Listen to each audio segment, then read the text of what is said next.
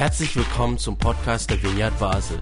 Mit einer Online-Spende auf unserer Website kannst du unsere Arbeit und Vision finanziell unterstützen.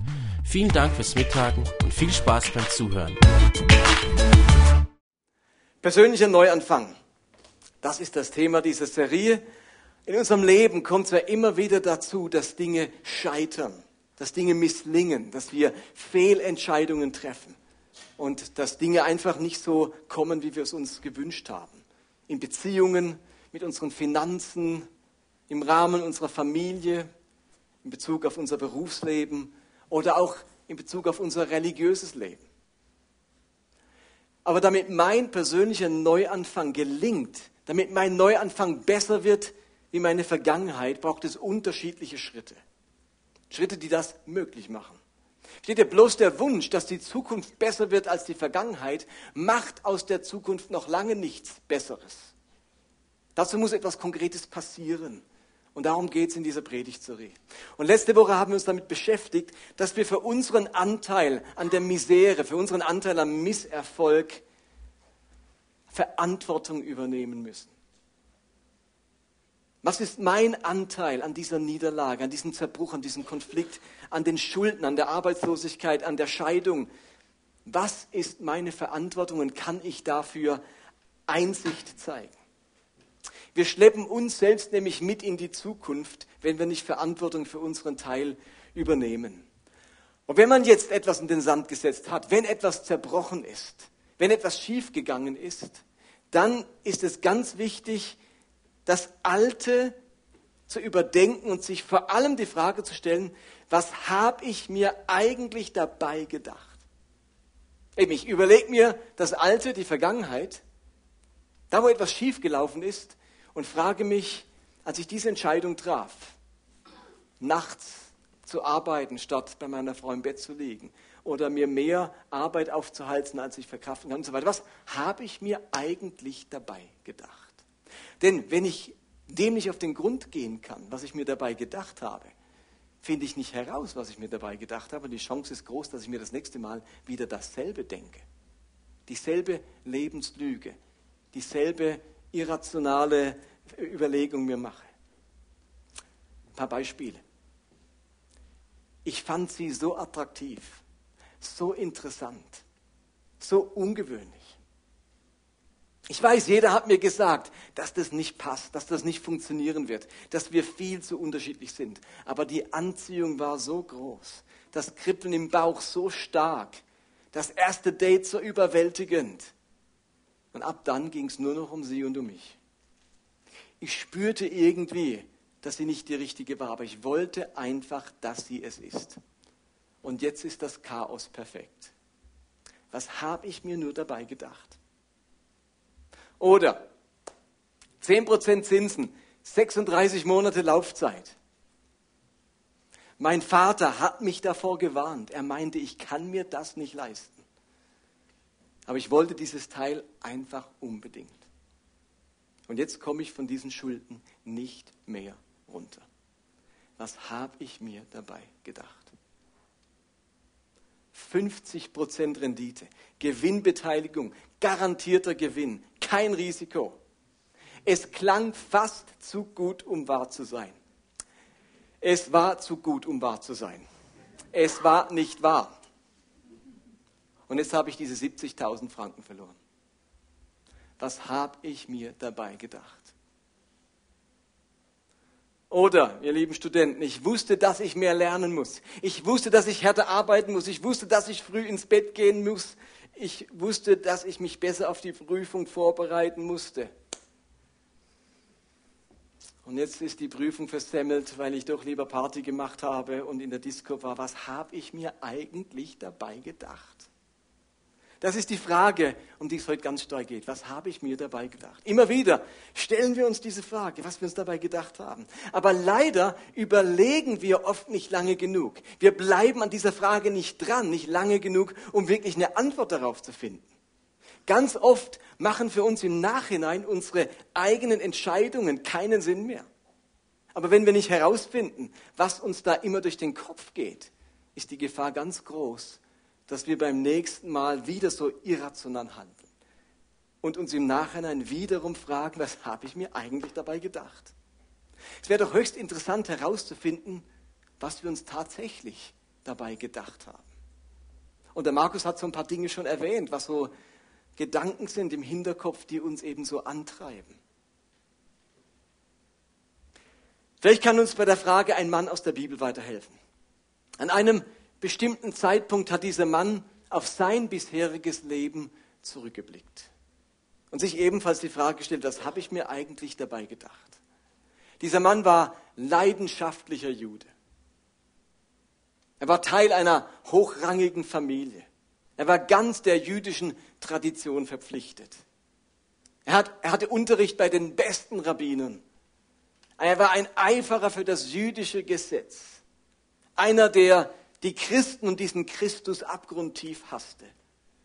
Wo er sie finden konnte, zog er sie vor Gericht und veranlasste, dass sie hingerichtet wurde. Er dachte, er tut damit Gott einen Gefallen. Und in Wirklichkeit hat er sich verhalten wie der größte Feind Gottes. Dieser Mann, ihr wisst es inzwischen, ist Saulus von Tarsus, der spätere Paulus. Er blickt einmal zurück und formuliert das Timotheus gegenüber. Er schreibt im Timotheusbrief, ich danke unserem Herrn Jesus Christus, der mir die nötige Kraft schenkt, dass er mich überhaupt für vertrauenswürdig hielt und in seinen Dienst genommen hat. Obwohl ich ihn doch früher verhöhnt und seine Gemeinde mit grausamer Härte verfolgt habe. Doch er hat sich über mich erbarmt, weil ich in meinem Unglauben nicht wusste, was ich tat. Nicht wusste, was ich tat. Die Gnade unseres Herrn Jesus hat mich förmlich überschüttet. Er hat mir einen Glauben und eine Liebe geschenkt, wie nur Jesus Christus sie geben kann. Jesus hat diesem Saulus die Möglichkeit für einen Neuanfang geschenkt.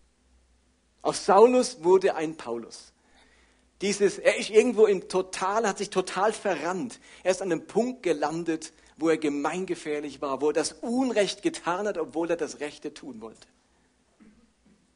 Er ist ein Mann, der sich mit Neuanfängen auskennt. Ein Mann, der sich zutiefst fragen musste, was ihn damals geritten hat, was er sich damals eigentlich dabei gedacht hat, er hatte, es, er hatte es so gut gemeint und doch so daneben gelegen. Kennt ihr das? Man meint es so gut und liegt so daneben.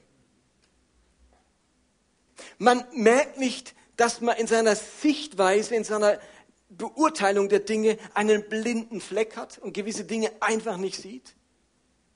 Und hinterher merkt man es und denkt sich, wie, wie konnte ich das übersehen? Wie konnte ich das nicht merken? Wieso sind nicht alle Alarmglocken angegangen? Was habe ich mir dabei gedacht? Und Paulus hat sich auch gefragt, was habe ich da übersehen? Wo hatte ihn sein Eifer oder sein Stolz oder seine Bildung oder sein intolerantes Weltbild oder der Gruppendruck der Pharisäer blind gemacht, sodass er irgendwie eben nicht mehr wusste, was er tat, so schreibt das ja.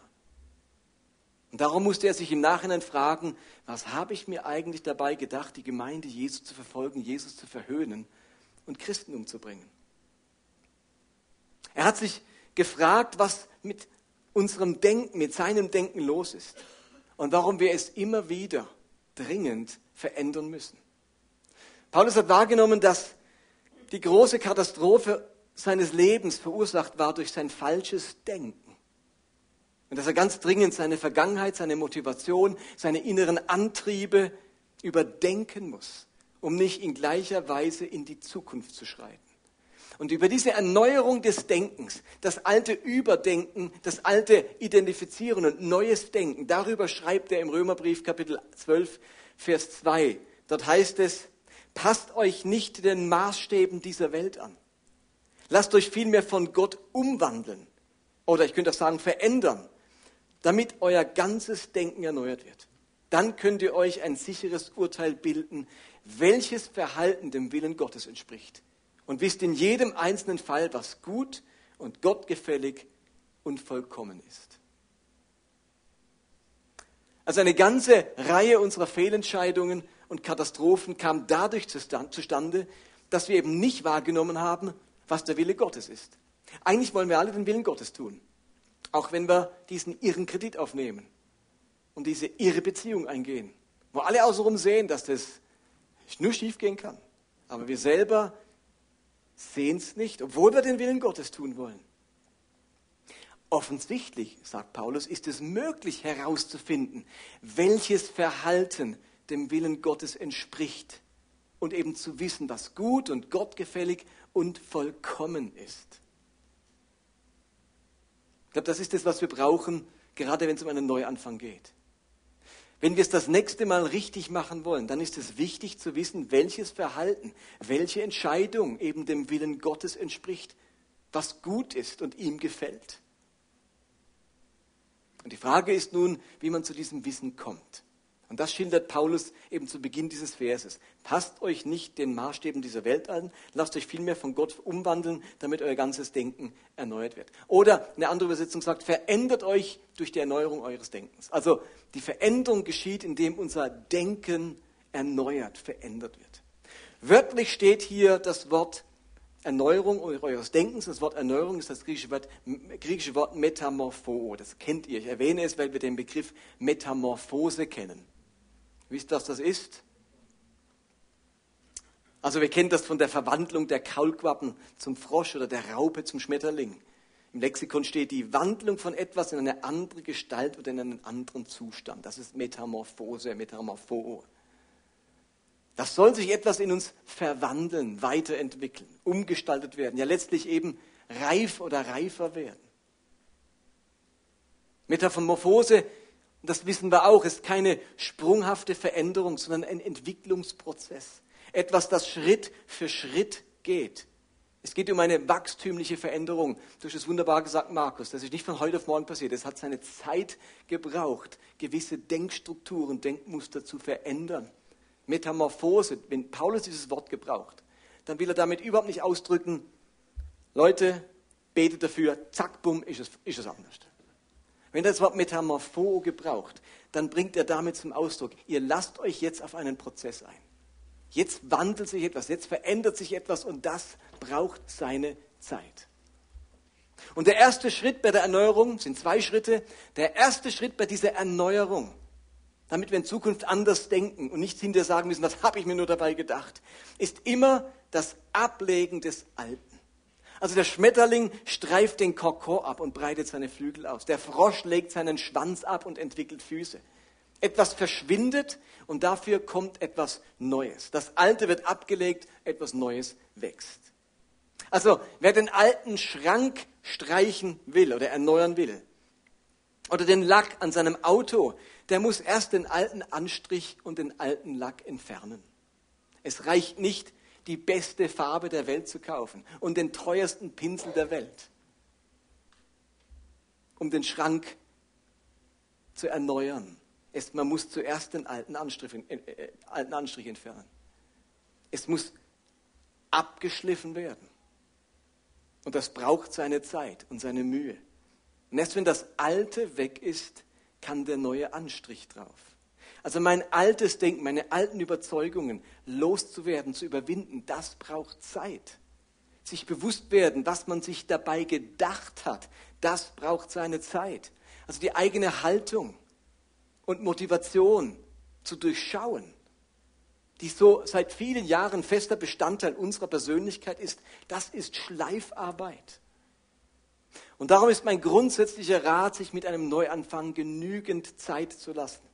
Und das, was vorgefallen ist, gründlich zu überdenken. Und man hört immer wieder, schau nicht zurück, schau nicht zurück. Und an einem gewissen Punkt ist das sicher richtig. Aber oftmals muss man erst einmal zurückschauen und das Alte überdenken und sich bewusst werden, was habe ich damals gedacht, wie kam es dazu, dass ich so eine Entscheidung getroffen habe. Denn wenn ich das nicht durchschaue, ich garantiere euch, ist das Risiko groß, dass wir wieder solche Entscheidungen treffen, die wieder zu solchen Ergebnissen führen, die wir nicht wollen. Ein Neuanfang wird uns gelingen, wenn wir diese Erneuerung unseres Denkens erleben. Denn dann fällt es uns viel leichter, den Willen Gottes zu erkennen und die richtigen Entscheidungen zu treffen. Aber zu dieser Erneuerung da gehört eben im ersten Schritt das Überdenken des Alten, sich selbst in die Karten schauen, sich selbst auf die Schliche kommen, die eigenen Lebenslügen erkennen, die inneren Antriebe spüren. weiß nicht, ob ihr schon mal den Begriff Schattenmission gehört habt. Jeder Mensch hat eine Schattenmission. Das ist so eine verborgene, versteckter innerer Antrieb. Man ist auf einer Mission. Ich baue das Reich Gottes, ich baue Gemeinde. Und die Schattenmission heißt, ich will allen zeigen, wie erfolgreich ich bin. Ich will der Beste sein. Oder wir sagen, ich bin in diesem Betrieb, um Innovation zu bringen. Jawohl, wir wollen das Produkt zu den Leuten bringen. Und die Schattenmission heißt, ich möchte einfach zeigen, was ich gelernt habe, wie gut ich drauf bin und dass mich alle anerkennen müssen. Eben, weil es der Vater nicht gemacht hat oder sonst irgendjemand. Wir haben so eine Schattenmission, die uns alle begleitet und die ganz viele unserer Entscheidungen steuert. Und da gibt es so die rationale Ebene, das wäre die richtige Entscheidung, würden wir alle raten. Und dann gibt es diese Schattenmission und die sagt mir, mach es, lass es nicht ergehen, das hast du dir verdient. Und jetzt zeigst du es an, wie auch immer diese Schattenmission lautet. Und die trifft für uns Entscheidungen aus dem Bauch raus. Und hinterher denken wir uns, was habe ich mir eigentlich dabei gedacht? Ich meine, alle haben mir abgeraten und eigentlich war es so logisch, dass ich, dass ich anders entscheide. Warum habe ich denn am Schluss so entschieden? dass es so rauskam. Was habe ich mir dabei gedacht? Und wenn wir unsere Schattenmission nicht kennen, dann läuft die so als unterschwelliger Strom, als unterschwelliger Antrieb durch unser Leben und führt immer wieder dazu, dass wir Entscheidungen treffen, die wir zu, am Ende zutiefst bereuen oder zu etwas führen, was wir nie wollten. Also den inneren Mangel wahrnehmen, der mich immer wieder zu bestimmten Handlungen und Entscheidungen führt. Oder die inneren Kompensationsmechanismen durchschauen, die am Ende zur Katastrophe geführt haben.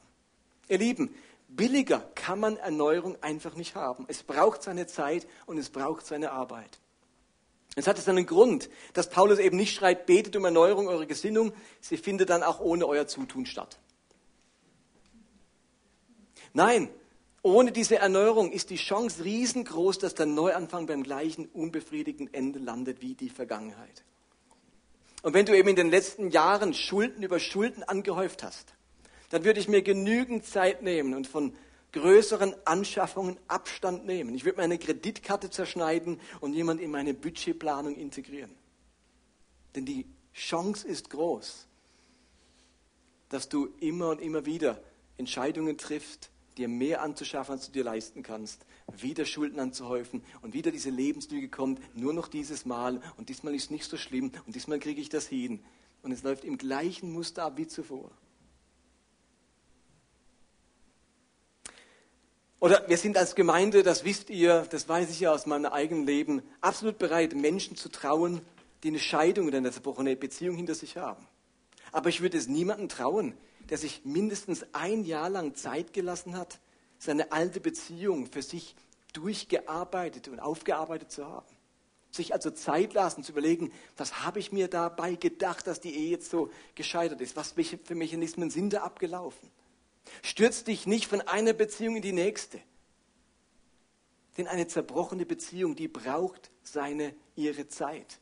Und vielleicht sagst du, aber was ist, wenn ich in dem Jahr meine Traumfrau treffe? Oder mein Traummann? Ganz einfach. Sie wird dich nicht mögen. Du bist nicht der, auf den sie gewartet hat. Denn du steckst noch mitten im Prozess der Erneuerung und der Veränderung. Und der braucht seine Zeit. Es ist ein Prozess. Das ist also die eine Seite. Den alten Lack abschleifen, das alte überdenken, verarbeiten und überwinden. Wenn wir das nicht tun, dann blättert das Neue nach einiger Zeit einfach ab. Es haftet nicht an unserem Herzen und unserem Denken. Aber zu dieser Erneuerung gehört auch der zweite Schritt, nämlich sich Neues anzueignen. Also von altem Denken Abstand nehmen und sich Neues aneignen. Ein neues Denken kennenlernen, die Wahrheit kennenzulernen, in der Echtheit zu leben, gucken, wie sich das anfühlt, Gottes Maßstäbe entdecken. Denn wir sollen uns ja nicht nach den Maßstäben dieser Welt richten, sagt Paulus in diesem Vers. Richtet euch nicht nach den Maßstäben dieser Welt, sondern erneuert euer Denken. Und das ist der Grund, warum wir jede Woche in, in, der Gemeinde sein sollten. Weil es ein Ort ist, ihr Lieben, wo wir Woche für Woche biblische Texte, biblische Gedanken und biblische Werte vermitteln. Und das Ganze auf eine Art und Weise, dass es für das eigene Leben relevant und anwendbar ist. Woher sollen wir denn sonst das neue Denken kennenlernen, wenn nicht aus Predigten, aus dem Wort Gottes? Wir werden ja Tag für Tag bombardiert mit den Maßstäben dieser Welt, mit Werten und Ansichten, die in uns eben Fehlüberzeugungen und Lebenslügen formen.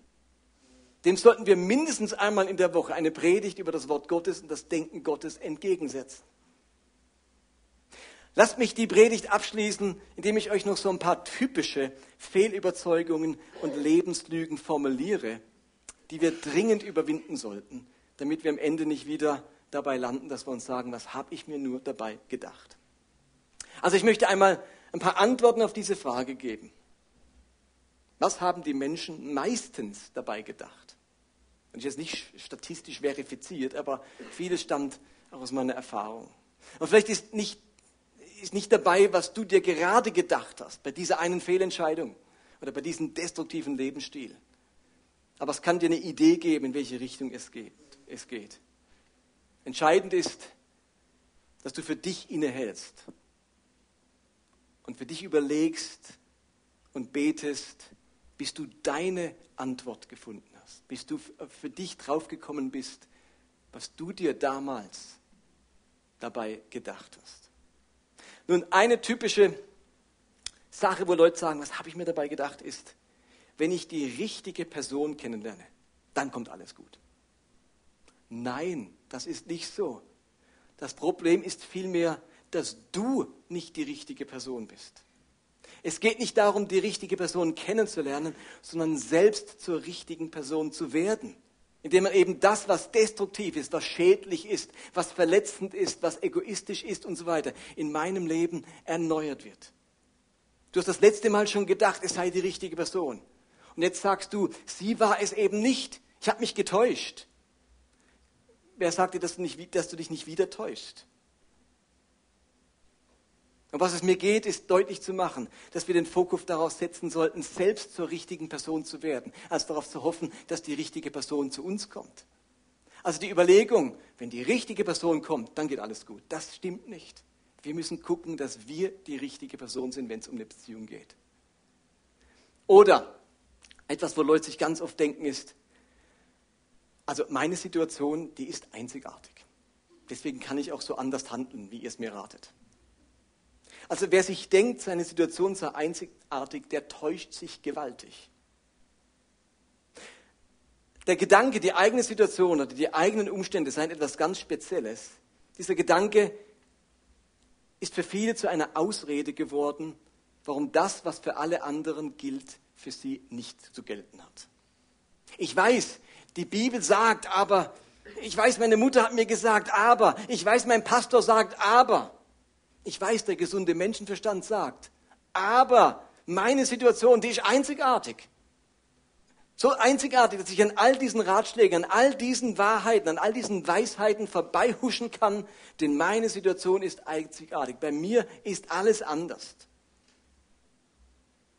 Ihr Lieben, du bist einzigartig, aber deine Situation ist es nicht.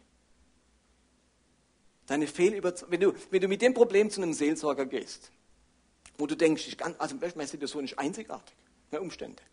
Dann sagt der Seelsorger nach einer Viertelstunde, denkt er sich, Schublade 3, Fall Nummer 5, typisch. Habe ich 100 Patienten. Und du denkst, aber meine Situation ist so einzigartig. Ich kann mir das jetzt erlauben, dass ich so handle. Aber sie ist überhaupt nicht einzigartig. Die ist wohl bekannt. Sie kommt dir nur so vor. Deine Fehlüberzeugung, dass deine Situation einzigartig ist, hat dich nämlich dazu gebracht, all die guten Prinzipien, all die Weisheiten, all das, was für jemand anderen gilt, außer Acht zu lassen und dein Ding durchzuziehen. Und am Ende sagst du, was habe ich mir eigentlich dabei gedacht, zu sagen, meine Situation ist einzigartig. Oder einen anderen Gedanken, den Leute oft denken, ist, ich weiß, dass es nicht richtig ist, aber es macht mich glücklich. Und Gott will, dass ich glücklich bin. Und aufgrund von dieser Überzeugung treffen wir Entscheidungen. Und hinterher sagen wir, was habe ich mir eigentlich dabei gedacht? So oft wissen Leute, dass das, was sie hier gerade machen, nicht richtig ist, aber es scheint sie glücklich zu machen. Aber durch das, was man da macht, hat man vielleicht ein paar glückliche Momente, ein paar glückliche Stunden, vielleicht auch ein paar glückliche Wochen. Aber es ist was anderes, zutiefst glücklich zu sein Glück ist nicht dasselbe wie tiefer Frieden und tiefe Freude im Herzen. Was ist das für eine Logik, dass Gott will, dass ich etwas Falsches, Falsches tue, um daran glücklich zu werden? Die Wahrscheinlichkeit ist hingegen viel, sehr groß, dass das, was nicht richtig ist, auch nicht richtig rauskommt. Zwei habe ich noch. So ein weiterer Gedanke, wenn ich nur das und das hätte, dann wäre ich zufrieden. Kennt ihr das auch? Wenn ich nur das noch hätte, dann wäre ich zufrieden. Und dann trifft man Entscheidungen. Da sagt man sich, was habe ich mir dabei gedacht? Jetzt habe ich dieses neue Auto gekauft und ich bin überhaupt nicht zufrieden. Wenn ich nur das zum Ansehen hätte, wenn ich mir das kaufen würde, wenn ich nur dort wohnen würde, wenn ich mir das leisten könnte, wenn diese Person das tun würde, dann wäre ich zufrieden. Aber unser Verlangen wird nie am Ende gestillt werden. Unsere Zufriedenheit, unser tiefes Glück kommt eben nicht davon, dass noch ein Verlangen und noch ein Verlangen und ein weiteres Verlangen gestillt wird. Die menschliche Natur ist so gestaltet, dass Verlangen immer wieder neu entsteht. Man macht sich etwas vor, wenn man denkt, dass sich die Zufriedenheit und das Gefühl von Angekommensein einstellt, wenn man etwas Bestimmtes besitzt oder etwas Bestimmtes erreicht hat. Und wer Entscheidungen trifft mit der Hoffnung, dass ihn der Besitz von diesem oder von jenem zufrieden macht, der wird eines Tages aufwachen und sich sagen, was habe ich mir nur dabei gedacht. Und zu guter Letzt, sagen manche Leute, bevor sie eine Fehlentscheidung treffen, mein Geheimnis ist bei mir sicher. Ihr Lieben, nein, Geheimnisse sickern durch. Und weißt du, wohin deine Geheimnisse sickern? In deine wertvollsten Beziehungen hinein. Also wenn du ein Geheimnis mit dir trägst, etwas Negatives, etwas, das niemand erfahren sollte, dann machst du dir etwas vor, wenn du denkst, es würde tatsächlich über Tage oder Wochen oder Monate dein Geheimnis bleiben. Es wird sich auswirken auf deine Beziehungen. Es wird durchsickern in die Beziehung hinein, vor der du es unbedingt verbergen wolltest. Und später wirst du dir denken, was habe ich mir dabei gedacht zu meinen, ich könnte es vor dieser oder vor jener Person verbergen. Du bist in diese Ehe oder in diese Beziehung hineingegangen und vielleicht an diese Arbeitsstelle und hast gedacht, dass deine Medikamentenabhängigkeit oder dein Geheimnis, dass, dass das dein Geheimnis bleibt und niemand merkt, wie du immer wieder neue Rezepte besorgen musst. Oder du hast dir gedacht, diese Alkoholsucht oder Pornosucht oder welche Sucht auch immer bleibt dein Geheimnis. Aber man macht sich hier etwas vor und lügt sich selbst in die Tasche, denn deine Geheimnisse sickern durch zur falschen Zeit, am falschen Ort und genau in die Beziehungen, die du am allermeisten schützen wolltest. Und am Schluss ist irgendjemandes Herz gebrochen und irgendjemandes Vertrauen zerstört. Bevor uns unser Neubeginn gelingen kann, muss unser Geheimnis ans Licht kommen, zu Gott gebracht werden. Denn dort ist der richtige Ort, wo wir im Licht leben können und Gottes Licht uns heilen kann. Aber mit Geheimnissen leben und zu denken, da komme ich durch damit. Das ist etwas, wo wir immer wieder sagen werden, wie, was habe ich mir eigentlich dabei gedacht? Und vielleicht ist deine Antwort eine von denen, die ich gerade genannt habe, bei der Frage, was hast du dir eigentlich dabei gedacht? Vielleicht ist deine Antwort auch eine ganz andere. Wichtig ist nur, dass du deine Antwort findest und deswegen musst du das Alte überdenken. Denn wenn du nicht weißt, was du dir damals dabei gedacht hast, ist die Gefahr riesengroß, dass dir beim nächsten Mal genau wieder das Gleiche passiert. Und Paulus verspricht uns, dass Gott uns helfen möchte, unser Denken und unsere Gesinnung zu erneuern. Indem wir das Alte überdenken und es damit entlarven und überwinden können und uns eine neue Gesinnung, neue Werte, neue Überzeugungen, Wahrheit aneignen können. Sodass wir am Ende wirklich wissen, was Gottes Wille ist, was gut und vollkommen und besser für unser Leben wäre. Amen.